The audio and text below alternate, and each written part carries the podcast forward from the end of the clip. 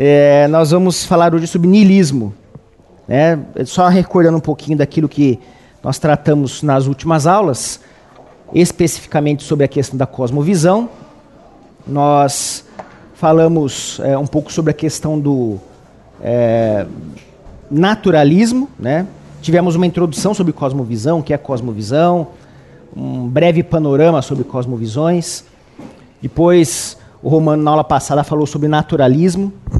Então, dando continuidade, pegando inclusive o livro que eu havia comentado, né, Universo ao Lado, James Sire.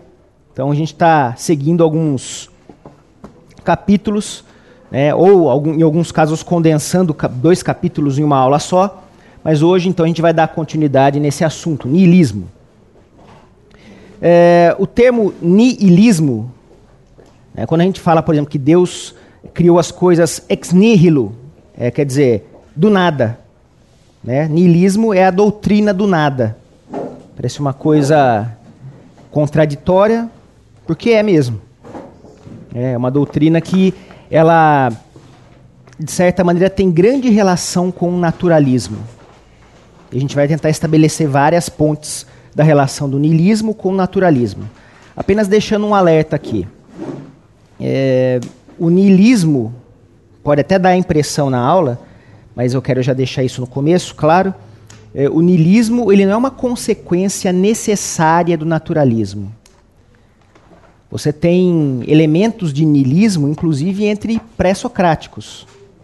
Então, eu diria que o niilismo, em muitos sentidos, ele é mais uma das formas de rebelião humana. Apenas isso. No entanto, quando a gente pega no pensamento ocidental, na história do pensamento ocidental, a gente nota que muitos naturalistas, como consequência de uma avaliação mais criteriosa do naturalismo, muitos deles se tornam nihilistas. Então eu quero mostrar para vocês a ponte entre a aula do Romano e a minha, demonstrando como é que o nihilismo é, foi se configurando. Historicamente, como eu disse para vocês, ele é bastante antigo. Você tem elementos mesmo entre os pré-socráticos, quando a gente pensa um pouquinho na história do pensamento ocidental.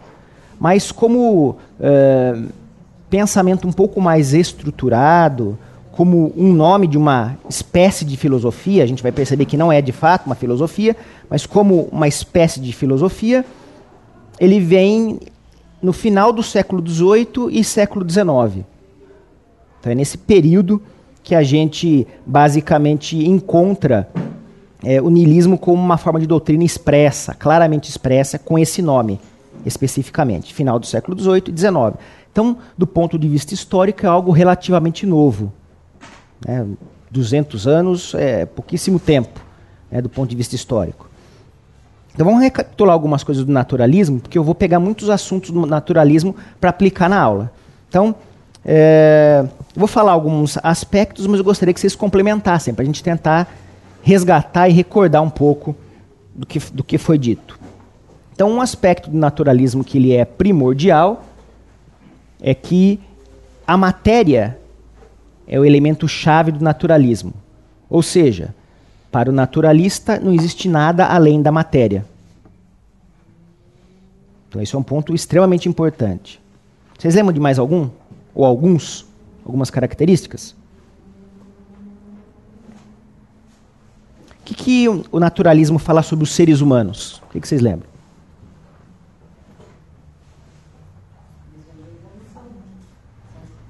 Isso, eles creem numa evolução, né, num processo evolutivo, ok? O que mais?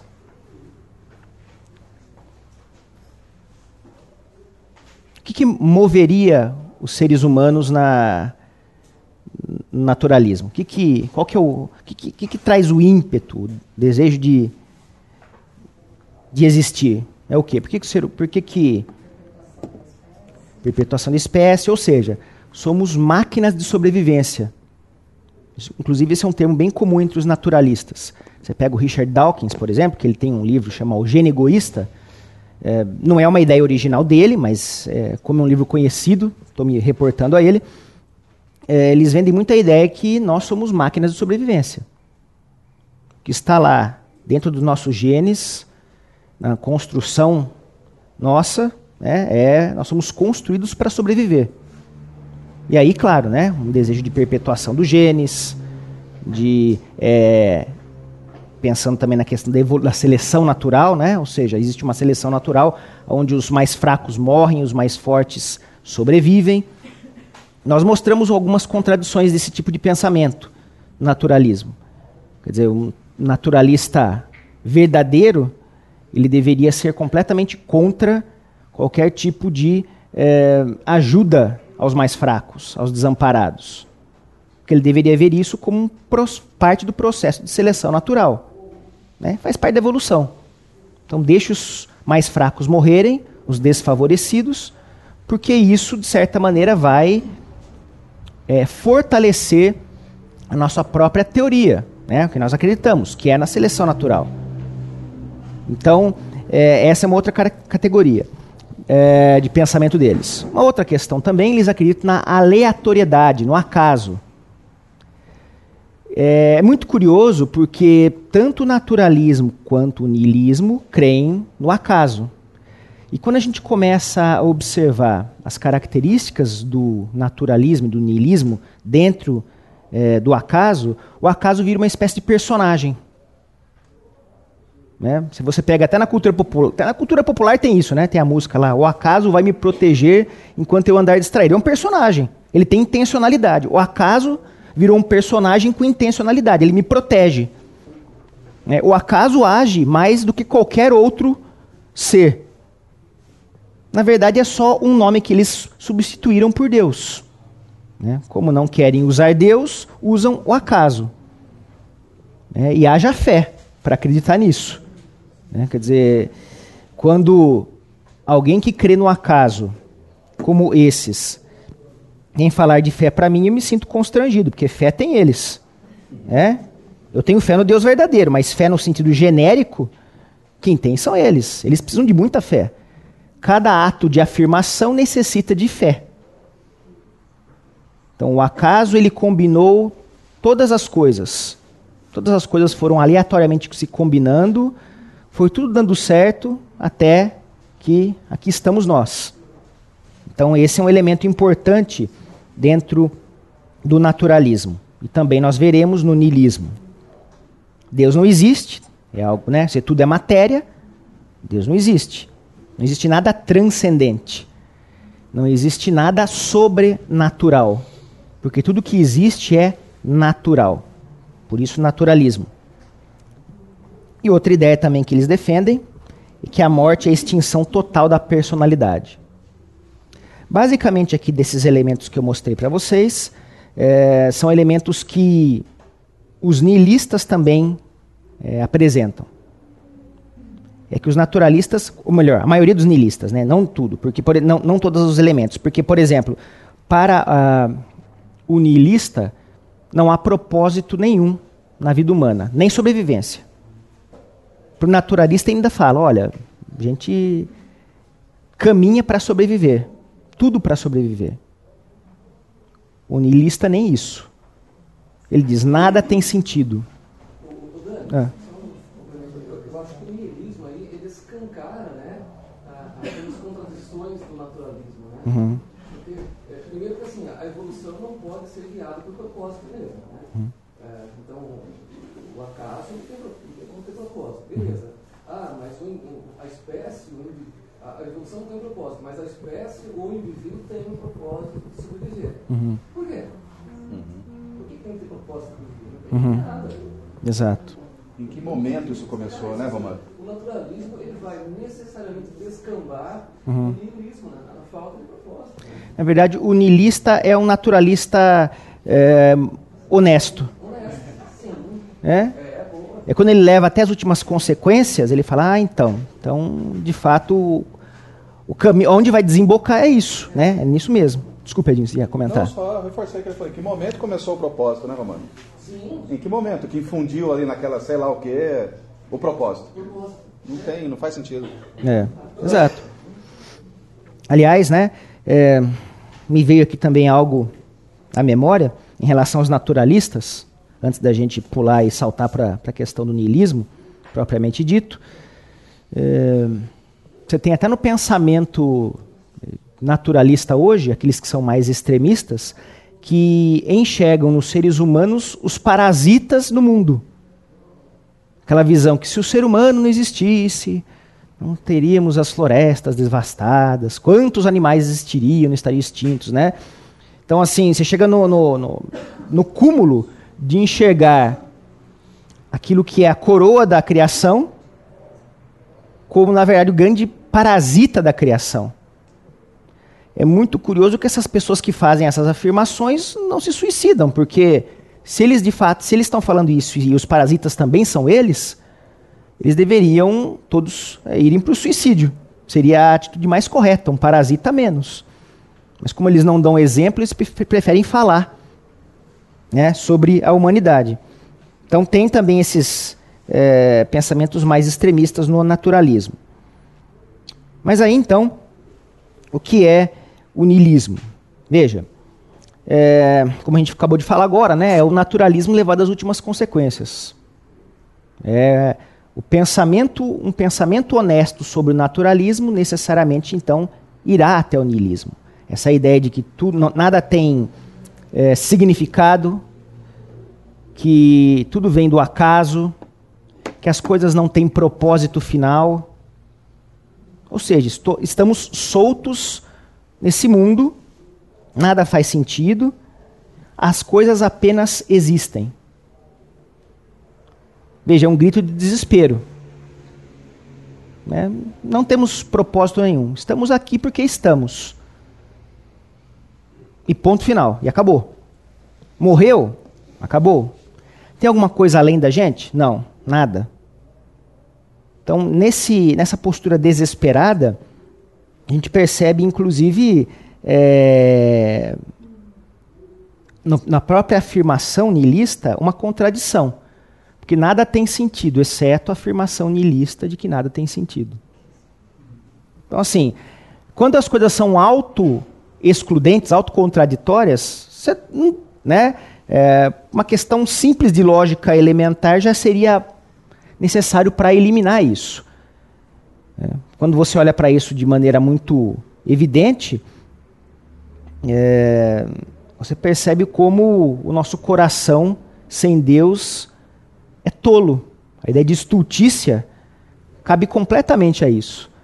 Né? Como é que a pessoa que é, formula esse tipo de raciocínio não consegue perceber que ela não está se colocando dentro do próprio exemplo? Não sei se vocês entenderam a questão da relação. Né?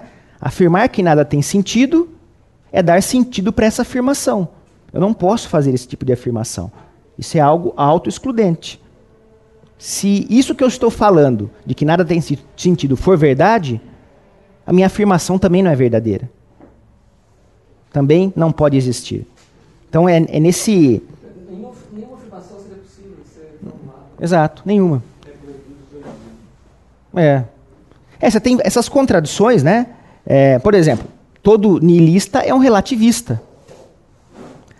Só que todo relativista Primeiro, quem pensa em algo relativo, pensa em algo relativo a alguma coisa. Quando algo é relativo, existe um, um critério de comparação. Relativo a quê? Então já seria bastante estranho. Eles são, na verdade, relativistas absolutos, o que é outra contradição. Para eles não existe verdade. Bom, você acabou de falar uma verdade que você acredita. Não existe verdade, acabou de criar um absoluto. É aquilo que nós já até desenvolvemos em outras aulas. Né? Se você disse que não existe verdade absoluta, você acabou de criar uma verdade absoluta. Você fala, ah, é só essa, acabou de criar outra. Não tem jeito. Né? É, de fato, um abismo puxa outro abismo, né? diante da estultícia humana. Agora, nada, dessa, nada disso que a gente está vendo aqui, nenhuma dessas pessoas e dessas categorias de pensamento, é, são novidade. Como dizem no Salmo 53, logo no comecinho, né, o tolo pensa em seu coração, não a Deus. Isso, isso já existia. Né? Então nada de novo debaixo do sol. As, as, o que vai acontecer, na verdade, são sofisticações. Quando digo sofisticação, é sofisticação de auto-engano. Não melhoria de, melhoria de raciocínio. Né? Eles vão se tornando mais hábeis para se, se auto-enganarem e para enganar os outros também.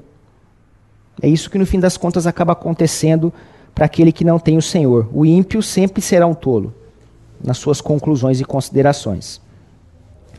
Eu acho que uma coisa também para se pensar é, é como o niilismo, de certa maneira, ele, ele adentrou na cultura popular. É, mesmo em, não só cultura popular, né, mas a cultura no sentido mais amplo. Eu dei o exemplo agora da música, lá, que é a música dos Titãs, né, que fala: o acaso vai me proteger enquanto eu andar distraído. O pessoal está cantando no show e fazendo isso, né? Ridículo. Mas veja, a gente tem esses, essas expressões de niilismo mesmo naquilo que é uma boa manifestação artística. Porque elas mostram o desespero existencial dos seus é, criadores. Então, eu dou alguns exemplos aqui, né? É, então, se eu der algum spoiler, vocês me perdoem, mas o exemplo é necessário, tá? Tem um escritor muito bom, ele é tcheco, que é o Franz Kafka. E ele é um nilista raiz, vamos dizer assim. Né? Ah, os vários tipos de, de, de livros que ele escreveu, todos apresentavam esse tipo de característica. Os livros dele foram póstumos, então tem um amigo dele que depois publicou. Ele nem queria, ele escrevia como desabafo, um desabafo nihilista, que acabou no fim das contas é, sendo publicado pelo amigo. Eu vou falar de dois livros que eu acho que são muito interessantes que mostram isso. Um deles é O Processo, não sei se alguém aqui já leu. A história do processo é o seguinte: Joseph K. Joseph K. é o, é o personagem principal. Ele é um, um bancário, não confundo com banqueiro, né? um bancário. Uma vida, no livro, vai demonstrar uma vida bastante monótona. E ele um dia é, é visitado por um agente do governo que entrega para ele um processo judicial. Fala, está sendo acusado de crime. Ele pergunta, mas que crime? Ele falou, ah, não sei. Você tem que ir em tal lugar. E aí toda a história do livro, O Processo, é ele indo em várias instâncias burocráticas, em lugares diferentes, para tentar descobrir que crime ele cometeu. O fim do livro, me desculpem, eu tenho que falar, ele é, depois de um ano correndo atrás dos processos burocráticos, ele é, é, é culpado, né? visto como culpado, com pena de morte e morre sem saber o motivo. Ou seja, é a total ausência de sentido. Né? Ele, ele, ele é acusado por um crime que não sabe que cometeu, qual, qual cometeu, as pessoas ao redor também não sabem, mas o acusam, e ele é penalizado pelo Estado, é pena de morte. Né?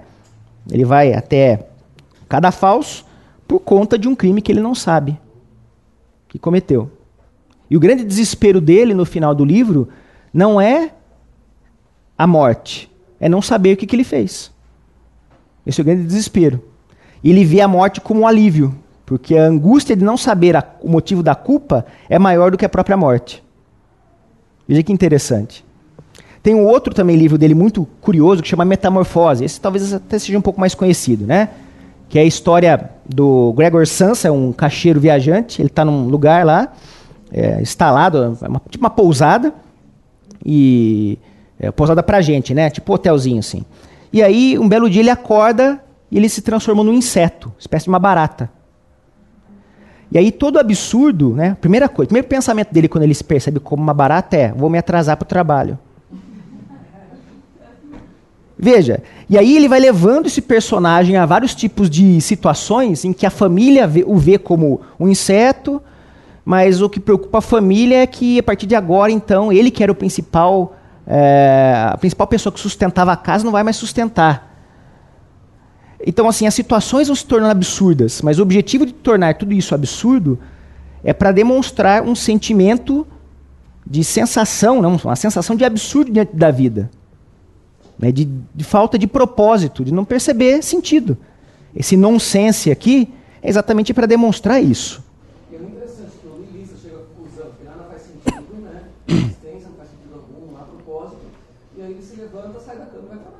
Isso, exato.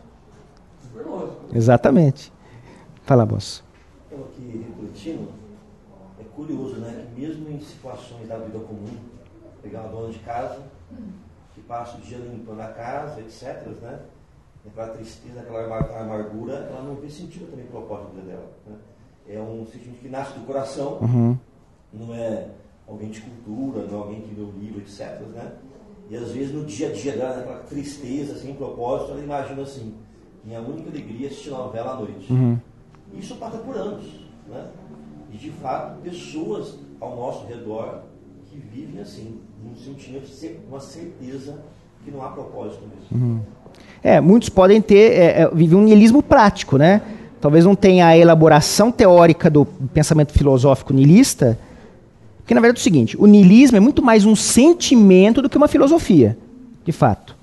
Mas eu acho que há uma diferença aí, nesse caso do Alexandre citou, que é o seguinte, é, essa pessoa ela, ela pode é, acreditar que existe um propósito na vida, mas que a dela não tem propósito. Né? Uhum. Então pode ser muito mais um lamento, uma queixa, uma insatisfação, né? Tudo uhum. tem propósito menos eu. Né? É. Do que uma conclusão filosófica. Isso, interessante, isso mesmo. É, acho que assim, né, uma coisa interessante de pensar é, é, que existe um niilismo em níveis diferentes.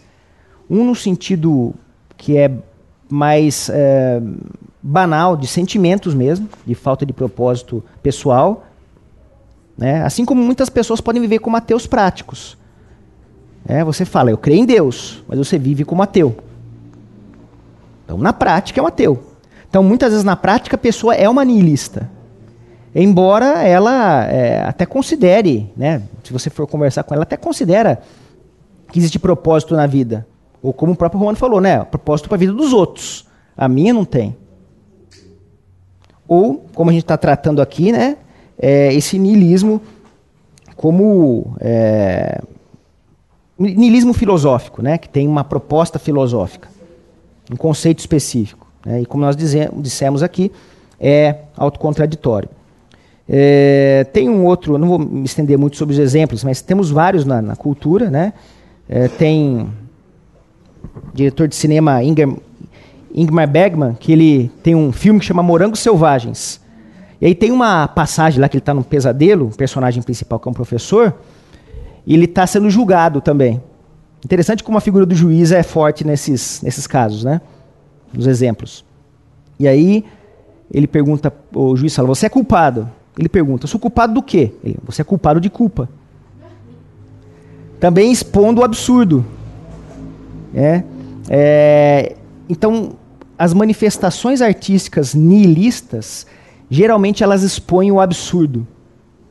Elas tentam deixar muito claro que nada tem sentido.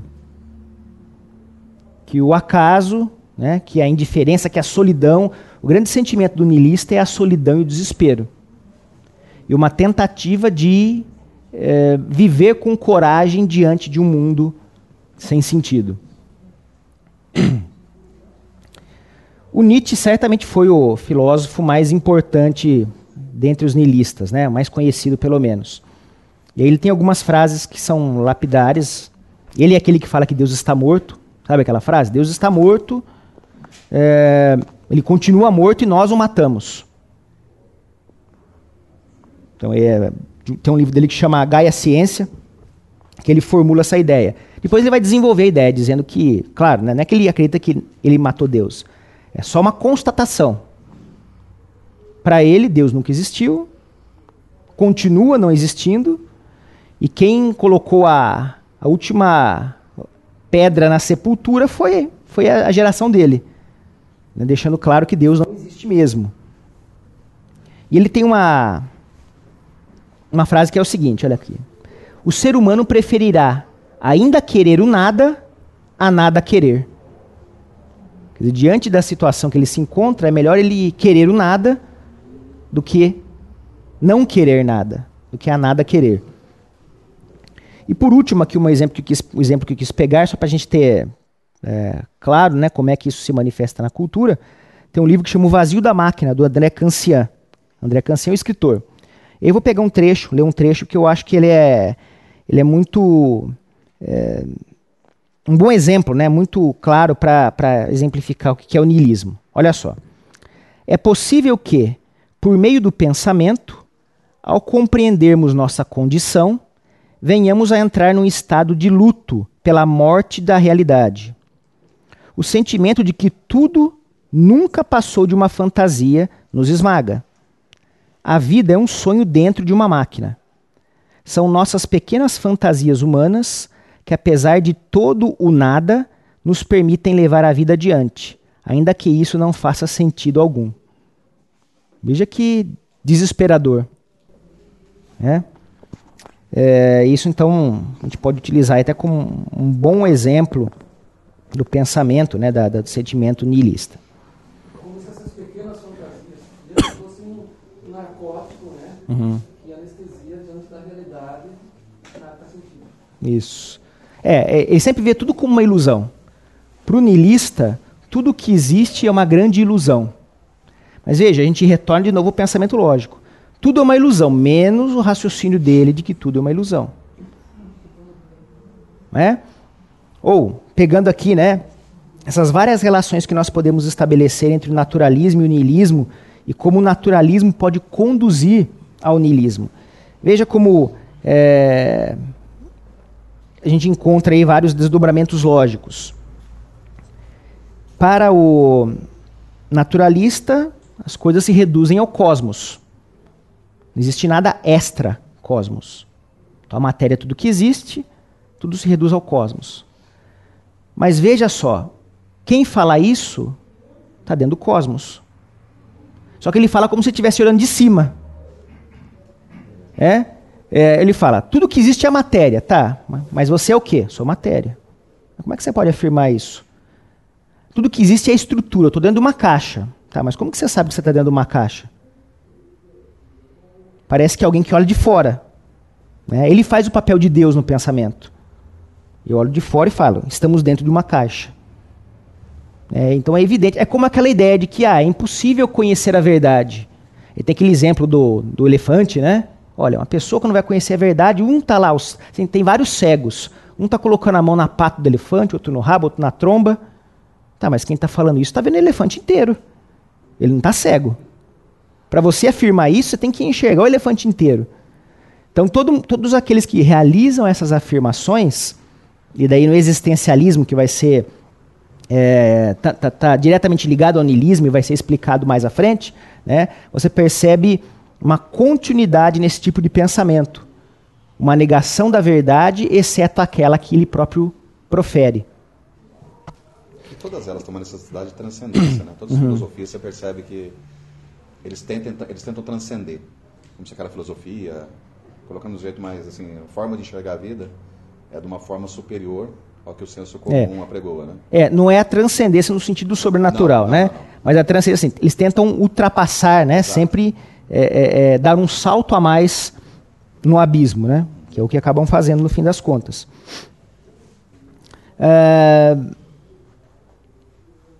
uma outra coisa, né? Que é dito aqui. Vamos pensar um pouquinho na questão do ponto de vista epistemológico, do conhecimento. Se nada tem sentido, conhecer é impossível. Não é? Nada tem sentido. Imagina só, pensando no pensamento é, naturalista. Somos máquinas de sobrevivência. O Romano comentou um pouquinho disso na aula passada. Se somos máquinas de sobrevivência, o que deve nos conduzir a conhecer não pode ser a busca da verdade, é a busca da sobrevivência. E em muitas situações, o que faz as pessoas sobreviverem é exatamente a mentira, não a busca da verdade. Para uma pessoa comunilista, sobreviver é acreditar numa grande ilusão. Não tem nada a ver com buscar a verdade.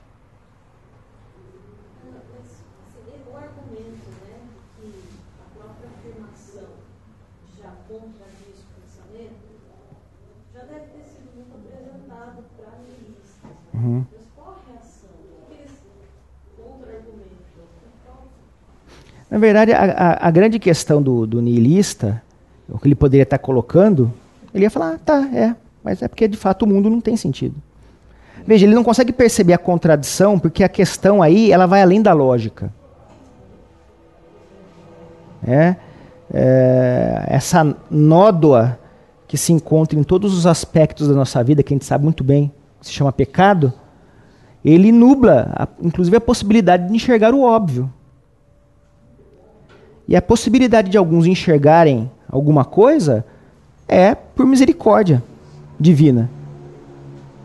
Então, assim, há algum problema de usar esse argumento contra um nihilista? Não, use. É verdadeiro. Agora, não tem ilusões de que assim, ah, você vai. Uma plateia de nihilistas, você vai escancarar a lógica e todos vão começar a enxergar. Porque existe algo mais profundo neles que os faz negar ao Senhor. Eles não foram regenerados. Então, é, a gente às vezes, né, até por estar numa cultura cientificista, a gente se acostumou a acreditar que a ciência sempre busca a verdade. Ou a filosofia, o que seja, né? As formas de conhecimento humano. O que não é verdadeiro. Muitos querem apenas aplacar o seu desespero. Ou, como é o caso do niilista, escancarar o seu desespero. Mas isso não é, não é verdadeiro que a ciência busca sempre a verdade. A ciência é uma coisa mínima de busca de conhecimento. Né? E muitos com intenções escusas. Não uma, eu não estou fazendo aqui um discurso anti-científico, não é isso. Mas para que a gente não tenha uma fé excessiva na ciência, porque a gente sabe muito bem que hoje a palavra, olha, então a ciência disse, é a mesma coisa que, olha, isso é verdadeiro. Então é evidente que a gente sabe que não, não é necessariamente. Né? A ciência não é detentora da verdade. Nesse sentido, Dani, para a questão da Dani, é, a pergunta dela, não é porque um pouco eles se apropriam dos conceitos de Kant, de conhecimento a priori, posteriori, então quando você fala isso para ele, uhum. ele vai falar, não, isso aí eu, eu tenho essa capacidade de conhecimento, mesmo sem provar que que eu estou falando é algo excludente. É. Fica no conhecimento priori e posterior, uhum. né? Sim, é, é. Criam desse, entre aspas, conceito científico uhum. para formular alguma coisa que não é provada cientificamente. Uhum. É, eles usam disso, mas novamente, eles estão sendo incoerentes, né? É, é, como se eles falassem o seguinte: nessa parte aqui eu não aplico a teoria. Nessa parte aqui. É. é. Né? Exato. Então, na hora que eu vou acordar de manhã, eu vou, vou para o trabalho, faço lá o café da manhã para minha família, ou me preocupo com os meus filhos. Uh, nessa hora eu, eu, eu, esqueço que eu sou niilista. Na verdade, o niilista, né, curiosamente, ele vive a maior parte do tempo sem selo. Ele não consegue viver a vida toda. Não, a vida não tem sentido. Imagina ele trabalhando, a vida não tem sentido. Não, ele tem momentos. Daí tem hora que ele tem aquele ataque esquizofrênico que fala: Nossa, nada tem sentido, não, calma aí, você passou a, a, boa parte do seu dia tentando viver como se tivesse sentido, vivendo como se tivesse sentido. Daí chega num ponto que você fala, mas nada tem sentido. você tem professores de filosofia que dão aula a sua vida toda militando que a vida não tem sentido. Bom, o sentido da vida dele é fazer isso. Nada mais esdrúxulo do que um professor dar a sua vida ensinando que nada tem sentido. Não é? Então, é, mas veja, ele não consegue, porque como é algo que é, é incoerente à própria estrutura da realidade, mas na direção oposta à estrutura da realidade, como Deus a criou, ele sequer consegue viver de forma coerente aquilo que ele diz acreditar. Impossível. Essa impossibilidade escancara a... a estrutura da, da realidade é muito forte, cara, porque a gente já conversou aqui da questão dos nossos sentidos, a maneira como a gente consegue interpretar a realidade, desde a maneira como a gente ouve, como a gente enxerga, né? O exemplo que a gente falou no outro aula, que a gente não enxerga, por exemplo, é, infravermelho, por exemplo. Uhum. Alguns animais sim, a gente não. Então o que acontece? A maneira como Deus estruturou a realidade, a realidade por si só já bloqueia esses devaneios que tenta negar a realidade. Uhum. Então você para a maneira gloriosa como Deus estruturou toda a criação, toda a realidade, ela é inescapável. A gente sempre volta para Romanos. E que a própria natureza, a própria existência, a própria realidade, ela revela Deus. Uhum. Aí você tem que fazer um esforço teórico fabuloso, que é o que a gente está vendo aqui né, nas coisas que eu estou conversando, para negar isso de tão forte que é. Eu não sei se é correto, Daniel, eu sempre enxerguei, enxerguei o niilismo, principalmente com Nietzsche, ele tem uma raiva, né, cara? Uhum cristão, ele fala com muito. É, com ódio, né? É. Com ódio. Então eu sempre enxerguei o niilismo, todas são uma fuga, uhum. mas uma fuga de uma, de uma filosofia estabelecida, de algo oposto, de um, de uma questão. Mas o niilismo parece que ele quer fugir de pensar sobre isso. Uhum. Então é, uma, é, é, o mais clássico, a fuga mais clássica dos pensamentos, né, me sou como niilista. Porque ele, ele não quer pensar. Uhum. Ele não quer nem pender para uma filosofia nem para outra. Fala, ah, não quero, não, não, não vou conversar sobre isso. Não faz sentido, né? Não faz sentido, não, não, não deve fazer sentido. Então, eu fecho o livro. Uhum. Entendeu? É, o Nietzsche, na verdade, era o tipo, típico niilista militante. É, é que a gente estava comentando agora. Ele tem um livro, Anticristo, que é dele, né? Que também ele, ele tem um trabalho longo. É, é, muito claro, na verdade, quando você começa a ler Nietzsche, que o ódio dele é contra o cristianismo. Ele fala mal também de outras religiões. Ele, fala, ele esculhamba com o budismo, por exemplo. Mas, na verdade, o ódio dele, inclusive, ele fala claramente que, do ponto de vista é, da concepção religiosa, o budismo é superior ao cristianismo. O ódio dele é ao cristianismo. E mais do que isso, é, é fica claro demais, é contra o Deus cristão. Ele afirma que é, tudo aquilo que Cristo falou era para essa terra, para essa vida. É claro que ele não associa Jesus a. Ele, ele, nem fala Cristo, né? mas Jesus ele não associa é, ao Messias, né? mas a um, um homem sábio e a grande crítica dele, ele, ele direciona a Paulo, que fala que foi o criador do cristianismo, da falsa religião. Né, então, ele tem uma visão extremamente materialista, de que, na verdade, a visão de Jesus era trazer os benefícios para esse mundo. Mas ele tem uma, um grande ódio, por exemplo, à ideia que nós temos, por exemplo, concepção de compaixão e humildade. Para ele é uma besteira. Para ele, a, a, o princípio de compaixão e humildade é uma construção que os fracos fizeram para aprisionar os fortes. O cristianismo é o refúgio dos fracos. Isso, exato. É isso mesmo. É isso que ele coloca. Então, assim, o que, que os fracos fizeram para tentar é conter os fortes? Deixar claro, e é mesmo. É. A gente não pode esquecer disso, que é mesmo. É. é. A verdade, né? É, a, a, o que o cristianismo faz, de maneira muito evidente para todos nós que somos crentes, é revelar a nossa fraqueza, Exato. porque de fato o único que é rei e soberano é Cristo. Inclusive intelectual. Uhum. Porque você vê que todas essas vertentes é uma tentativa de glorificação do próprio ser humano, toda a ciência, toda a filosofia, é uma forma de você negar as verdades do Senhor e se, e se apegar com força em, em pseudo-verdades criadas pela mente humana. Então, quando você confia mais na nossa capacidade intelectual, mesmo de gerações, do que na verdade manifesta do Senhor através de Cristo, isso já mostra um tremendo egocentrismo, uma vontade de entronizar o homem no lugar do Senhor, uma vontade de se parecer superior. Então toda essa filosofia aí cai exatamente nisso. Não o reconhecimento de que nós somos fracos, miseráveis e pecadores dependentes do Senhor. É. Acho que uma coisa que é importante só ressaltar, é que existe uma. Existem diferenças dentro da, da, da filosofia mesmo, né? É, em que a verdade se manifesta ou se esconde. Então, existem sim algumas, é, alguns pensamentos filosóficos que se aproximam mais da verdade. Né?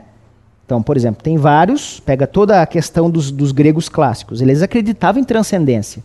Você pode até não, não, não concordar com o tipo de, de, transcendência no qual eles acreditavam, mas acreditavam. É. Mas os níveis de estupidez vão se modificando. Né? Então, assim, é, é, possível encontrar verdades na ciência? É. Mas é impossível você, você só encontrar verdades na ciência. E também não é verdadeiro que só a ciência detém a verdade. Mas só para deixar claro o que eu é. quero dizer. Sim, sim, Você entendi. só vê se a coisa é verdade se ela está de acordo com o que Deus revelou. Claro. Esse é o, é o, o fio condutor. Se alguma coisa na ciência é verdadeira, se alguma coisa em alguma filosofia é verdadeira. De repente você pode pegar um ponto do budismo, que nem que você citou aqui, ele é verdadeiro, ele só vai ser verdadeiro se eu estiver de acordo com aquilo que foi revelado pelo Senhor na Bíblia. Uhum. Verdade fora do que a Bíblia revela, não existe. É, porque assim, é legal você ter alertado para isso, Edinho, porque assim, isso acontece também até mesmo nas igrejas, né? Você vai defender a sua fé. Aí muitos vão tentar buscar na ciência uh, o atestado de que isso é certo. Então, assim, ah, então, mas tem, tá cheio de, de erros né, no texto original e tal. Então, mas encontraram no em tal lugar o texto original. A ciência já mostrou, ou seja, você tenta combater um pensamento cientificista com outro. Claro, tudo bem. As pessoas podem ter encontrado de fato relatos de que é, a escritura é verdadeira. Você pode encontrar textos em outros lugares, né? é, que, se, que se mostram, novas descobertas arqueológicas, mas não é isso que vai nos dar a base para acreditar. E nem deve ser esse o nosso argumento. Porque aí, o que acaba acontecendo? A pessoa lê a escritura por outra lente. Eu tenho a Bíblia, mas será que a psicologia não pode me ajudar a entender melhor a Bíblia? Ah, eu tenho aqui a escritura, mas será que a filosofia não pode me dar mais? É, ou a ciência, né, que é o que é mais utilizado? É, novamente, a gente pode utilizar a ciência, mas a questão é exatamente isso que o Edinho falou. A gente lê a ciência, a gente lê a filosofia pelas lentes do cristianismo e não o contrário. É nela que é de, é, a toda a verdade é, se encontra. É na figura de Cristo que nós encontramos toda a verdade necessária. E a partir daí é que a gente vai, então, entender a realidade. Tá? Então isso é importante, esse é um alerta importante, senão a gente começa a psicologizar, como tem muitos púlpitos que são psicologizados, a pessoa precisa usar vários autores é, do meio secular para falar, tá vendo? A Bíblia está certa. Eles concordam com a Bíblia. Não, a, a postura devia ser o contrário. Então, tá vendo isso que eles estão pensando? A Bíblia concorda com eles. É a Bíblia que dá o selo de veracidade, e não o contrário. Tá, então... Esquece que a Bíblia fala da mão de Deus agindo sobre a história. Né? Uhum. Eu estava, uma coisa rápida, estava fazendo um cultinho em casa, a gente estava em Gênesis, Arca de Noé. E aí, eu não Melissa, mais novinha, ela perguntou assim, mas pai, o leão não comeu todos os outros animais? Como é que você responde isso? Né? Essa foi uma apologética assim, raiz mesmo. Falei, ó, a gente não pode se esquecer que Deus, primeiro, aí fiz uma pergunta para ela, né? Para oxigenar o cérebro. é, o meu, o meu. Eu falei assim, boa pergunta, mas como o leão entrou na arca? Vocês já pararam para pensar? É mesmo. Será que Noé foi caçar o leão para entrar na arca? Será que Noé. Aí eu falei, nossa, que legal ter pensado. Será que Noé foi atrás de todos os animais? Não, os animais só chegaram na arca. Porque tinha ação miraculosa de Deus. Então, como os animais ficaram lá? Tinha ação miraculosa de Deus. Então, Deus estava agindo. Como é que encheu o planeta inteiro de água? E depois escolheu 150 dias aconteceu tudo isso? Porque miraculosa de Deus. Então, não é ciência. Uhum. Né? Como é que afogou lá os egípcios, lá correndo, lá no Mar, no mar Vermelho? Então, é uma, a mão de Deus está ali, nessa uhum. história relatada. Assim, e depois a ciência pode até explicar isso? Até pode. Mas não, necessariamente. Mas não necessariamente. E nem é importante isso para a gente. Né? Então isso que eu acho que é, deve ficar muito claro para a gente. Não, mas aí que tá também, esse, esse mesmo exemplo aí. Várias vezes, quando eu era mais jovem, principalmente, eu ficava com esse negócio na cabeça, ai não, não é impossível ter existido dilúvio. E recentemente uma porrada de descoberta que mais confirma o dilúvio global do que nega. Hum. A questão dos fósseis, a questão do, do, lençol lá, que tem muito mais água do que em cima dos oceanos. Não, várias coisas que corroboram mais a narrativa do sim do que do não. Hum. Então é. E aí, só para a gente é, então caminhar nessa conversa sobre o niilismo, né? Se o niilismo for verdade, a sua existência, a existência de uma pedra, de um fungo, é a mesma coisa. Tá no mesmo, a importância é a mesma, é. Dá na mesma. E aí, como eu falei, no campo, se no campo epistemológico, do conhecimento, é impossível conhecer, no campo moral é impossível você emitir um juízo ético. O que, que, me, que, que me impediria de assassinar em massa? É, as vidas não têm sentido, não tem problema em assassinar pessoas em massa. Não tem problema roubar. Não tem problema torturar. Aí o niilista fala: não, mas isso daí é cada conjunto, cada cultura tem a sua. Tá, mas. Isso não tem sentido. Se não tem sentido, por que você está dando um sentido para isso? As coisas não têm sentido. Moralmente elas não terão sentido. Portanto, qualquer coisa é válida.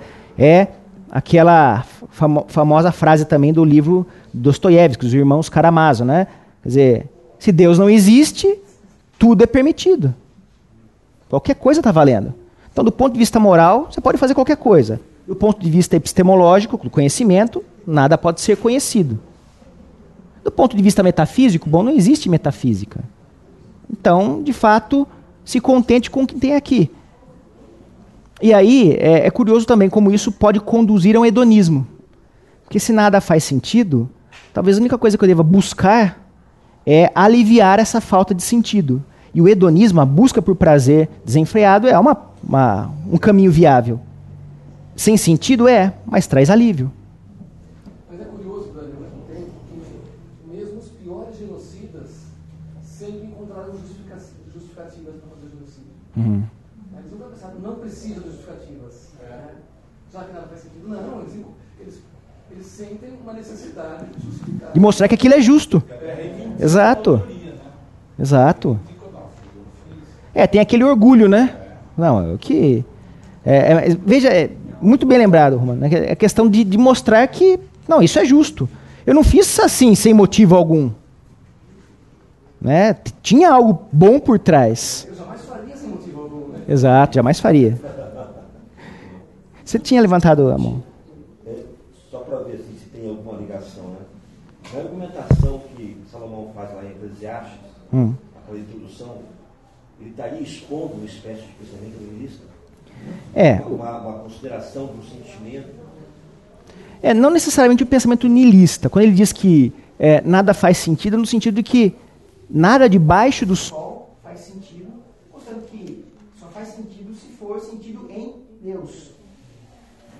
Ele vai expondo isso como se fosse verdade. Isso, exato, exato. Uma questão irônica até. Né? Isso, exato. Depois conclui que não faz sentido não ter sentido. Isso, é, porque. É, assim, tá né?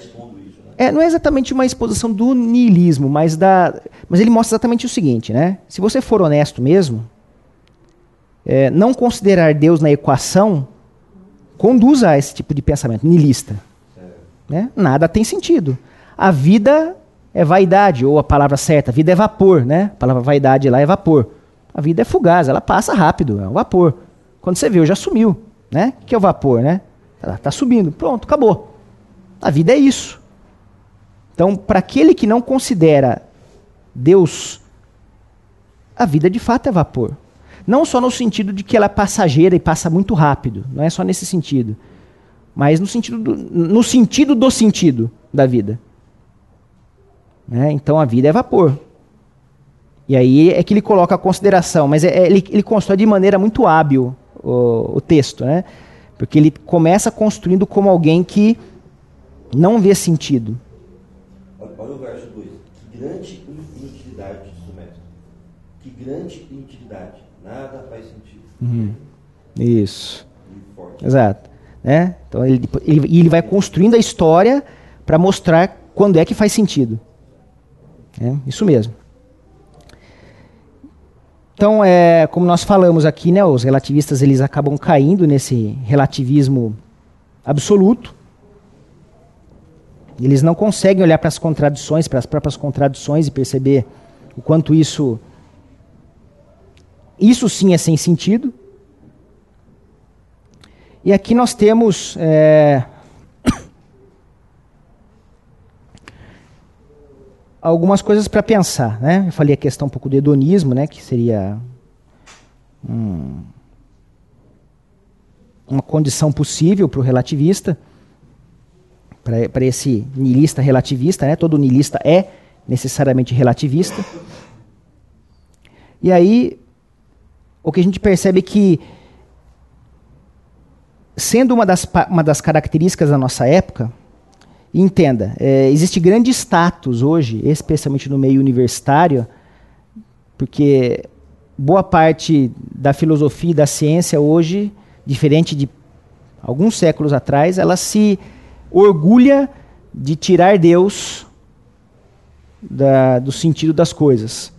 É, Deus não precisa estar no sentido das coisas. Então existe um orgulho acadêmico de cátedra tem uma, inclusive tem uma, uma palestra, dá até para colocar depois no grupo do Pós-Modernidade, não sei se vocês estão no grupo do WhatsApp, mas o John Lennox, alguém conhece? Ele é um matemático. Eu não sei se ele se ele ele está vivo ainda, Romano, você sabe? John Lennox tá. Que ele era. É, não sei se ele está lecionando ainda. Mas tem uma palestra dele que ele fala. Uma, me parece uma aula magna, uma aula inaugural, né? Deus está vivo, Deus existe. E ele fala isso para vários universitários. Né? E ele até comenta um pouquinho sobre esse certo sentimento que está incrustado dentro da ciência atual e dentro do pensamento moderno de que Deus não existe. E ele vai combatendo. Um, depois eu posso até mandar para vocês isso, que eu acho que é muito interessante para a gente exemplificar também. Coloco no grupo. Então, como a gente tem todo um, um ambiente favorável a esse pensamento nihilista, esse pensamento existencialista, que é o próximo passo, ou mesmo naturalista, independente de que níveis a gente possa encontrar pessoas aqui, é, nesse universo de nesse universo universitário, um dos grandes desafios nossos é exatamente a gente conseguir identificar isso nessas, nesses vários discursos, nessas narrativas que vão, vão sendo construídas. Veja, o marxismo, só para a gente voltar ao que a gente comentou até na aula passada, né? O marxismo ele não é nihilista, mas é relativista. Ele tem um, um foco muito claro. Né? É, os, os, os é, marxistas eles não querem transcendência, mas eles querem construir o paraíso na Terra. Sendo que eles é que devem ser os redentores. Né? Mas eles são extremamente relativistas. Também caem em contradições, porque eles também dizem que não há verdade absoluta. E aí, é, nessa nessas várias doutrinas circulantes, o marxismo, o niilismo, o naturalismo, o existencialismo, que se conversam, a gente tem que ter as armas necessárias, tem que conhecer de fato as nuances e as contradições que eles nos apresentam, porque a gente vai se deparar com eles não só nas universidades, que é de onde muitas vezes eles saem, mas na cultura popular. Vocês vão escutar isso facilmente. Dificilmente vocês não vão escutar uma expressão nilista, ou existencialista, ou naturalista, num programa de entrevistas, por exemplo. Assistam qualquer um deles. Façam experiência se tiverem estômago algum dia. É? Assiste uma semana. Vocês vão encontrar isso assim bastante difuso. De, de Anitta até professor universitário falando. Coisas muito parecidas. Porque a falta de lógica é a mesma. Ela conduz para as mesmas coisas. Então a gente precisa entender esse tipo de ambiente, de contexto no qual nós estamos inseridos. Gente, alguma questão? Interessante que até na TV, né, esses programas vão ter uma conotação niilista quando é de divertimento, né? Hum mesmo sendo contraditório. Mas quando há uma catástrofe, uhum. fica todo mundo, parece que todo mundo é cristão, né? Uhum. Todo mundo com a mesma lógica, de todo mundo compadecido, todo mundo solidário, uhum. são as mesmas pessoas, né? Os mesmos apresentadores, os mesmos artistas. Uhum. Muito bem observado, Marcão. Né? Diante da tragédia e da morte, é, as pessoas se transformam, né? Elas buscam um sentido para as coisas. Aliás, o verdadeiro niilista não deveria nem pensar que existe tragédia. Porque tragédia também não teria sentido. Né? Nomear algo como tragédia. Então, nesse momento, a gente busca justificativas. E como eu disse, todas essas pessoas que são relativistas, independente do nível de relatividade que elas apresentam, né, no discurso, é como eu falei, na prática, não existe relativista. Na prática, não tem. Né? Quem toma uma, martelada no dedão é, deixa de ser relativista na hora. Dói para todo mundo. É, não tem relativista nessa hora. Então, o relativista no discurso, é esse sim, a gente pode falar que existem níveis diferentes. Eu diria que o niilismo é o nível mais alto dentre os relativistas.